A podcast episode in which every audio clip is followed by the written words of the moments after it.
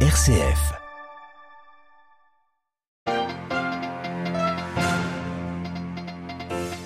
Trois jours de deuil national décrété en Grèce après une catastrophe ferroviaire. Deux trains sont entrés en collision la nuit dernière. Un drame qui a fait au moins 36 morts et des dizaines de blessés.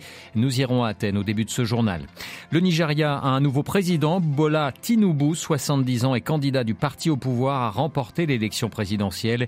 Ses défis sont nombreux et l'opposition conteste les résultats. Reportage à suivre de notre correspondant. Dans ce journal également, ce sommet pour la protection des forêts tropicales qui vient de s'ouvrir à Libreville au Gabon. Et puis nous irons également au Pérou où les manifestations contre la présidente Dina Boluarte reprennent à Lima, la capitale.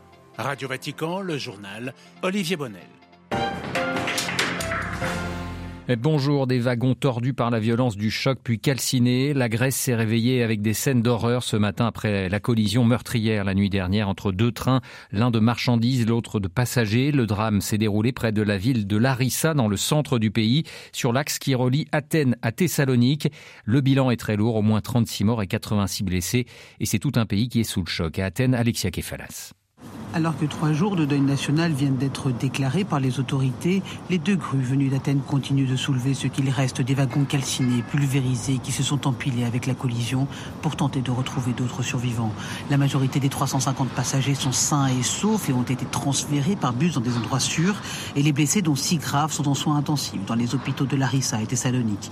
Mais le pays reste sous le choc de la quelques quarantaine de corps de jeunes gens sortis des deux premiers wagons totalement broyés. Le Premier ministre conservateur a immédiatement été dépêché sur place avec toute la classe politique grecque. Le train intercité en question s'était retrouvé peu après minuit sur le même rail qu'un convoi de marchandises roulant à 160 km heure. La collision était impossible à éviter et la responsabilité se tourne vers le chef de la gare de Larissa qui aurait commis une erreur d'aiguillage et a été placé en garde à vue ce midi. En attendant, les témoignages les plus tragiques se suivent dans les médias grecs qui ont interrompu leur programme depuis ce matin et qualifient déjà cet accident de la pire tragédie ferroviaire de Grèce. À Athènes, Alexia Kefalas pour Radio Vatican. Une visite importante pour le peuple syrien. Le patron de l'OMS, Tedros Adhanom Ghebreyesus, s'est rendu ce matin dans les zones rebelles du nord-ouest de la Syrie ravagées par le séisme où il a visité des hôpitaux. C'est la première visite d'un haut responsable de l'ONU dans ces zones depuis le séisme meurtrier du 6 février dernier. Un séisme qui a fait près de 6000 morts en Syrie. Côté turc où l'on dénombre plus de 45 000 victimes. Un drame, le drame n'empêche pas le pouvoir de maintenir les prochaines élections générales, législatives et présidentielles. Elles auront lieu le 14 mai comme prévu, a assuré ce matin le président Recep Tayyip Erdogan. Le chef de l'État turc est très critiqué suite à ce séisme. Nous leur apporterons la réponse appropriée le 14 mai, a rétorqué le président à ses détracteurs. Autres élections présidentielles au Nigeria cette fois-ci, je vous le disais en titre, les résultats ont été proclamés, proclamés ce matin par la commission électorale et c'est le candidat du parti au pouvoir, Bola Tinubu, 70 ans, qui l'a emporté. Le scrutin a néanmoins été serré et l'opposition dénonce des fraudes. Je vous propose d'écouter le reportage de notre correspondant au Nigeria, Ishaka Adegboye. Tinubu Bola Ahmed ayant satisfait aux exigences de la loi, il est déclaré vainqueur. Après l'annonce de la victoire de Bola Tinubu par le président de la CENI, Mahmoud Yakubu, les sympathisants de Bola ne se sont pas fait prier pour célébrer la victoire de les leaders. Pour Nifemi Adeola, une femme, Tinubu est le choix du peuple. Nous célébrons le président que le peuple aime. Dans son allocution à ses sympathisants, Tinubu a tendu la main aux autres candidats. C'est un mandat sérieux. Je l'accepte par la présente pour travailler avec vous et faire du Nigeria un grand pays. Je profite également de cette occasion pour appeler à nouveau les autres candidats à former une équipe. C'est la seule nation que nous ayons et que nous devons construire ensemble. Mamadou Bouhari a félicité le nouveau président et a appelé les deux principaux partis à régler le litige électoral devant les tribunaux et non dans la rue. Le Nigeria est confronté à plusieurs défis que sont l'insécurité, l'économie en berne et la corruption. Le nouveau président aura du pain sur la planche.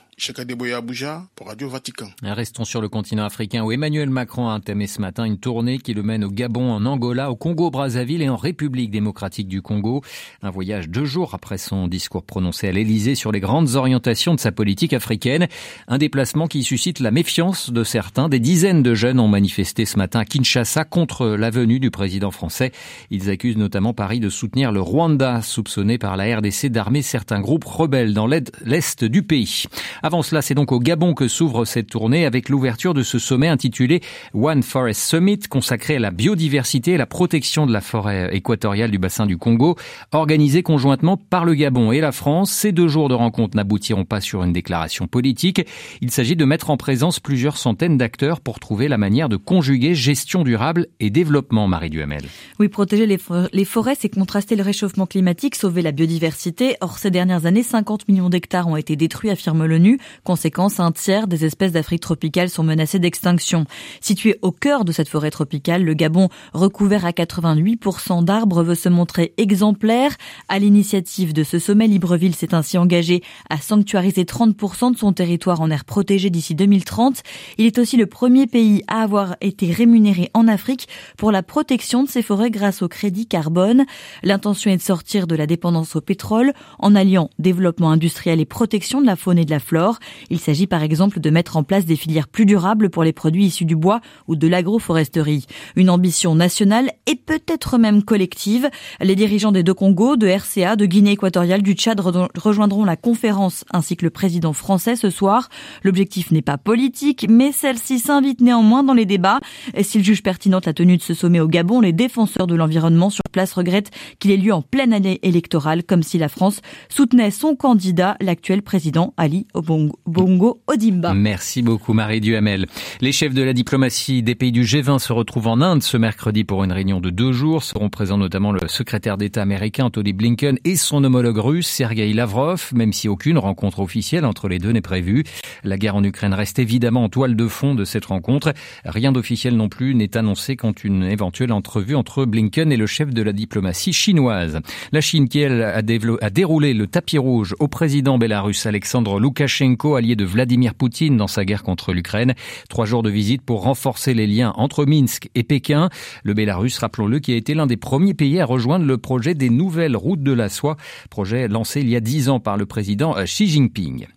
Direction le Pérou à présent où la contestation se poursuit contre la présidente Dina Boluarte. Des centaines de Péruviens venus en particulier des régions andines du sud du pays ont convergé ces dernières heures vers la capitale pour aller manifester.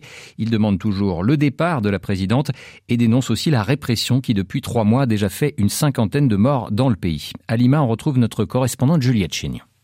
Ces manifestants arrivent de la région de Puno, à 1400 km au sud-est de Lima. Là-bas, la mobilisation ne baisse pas.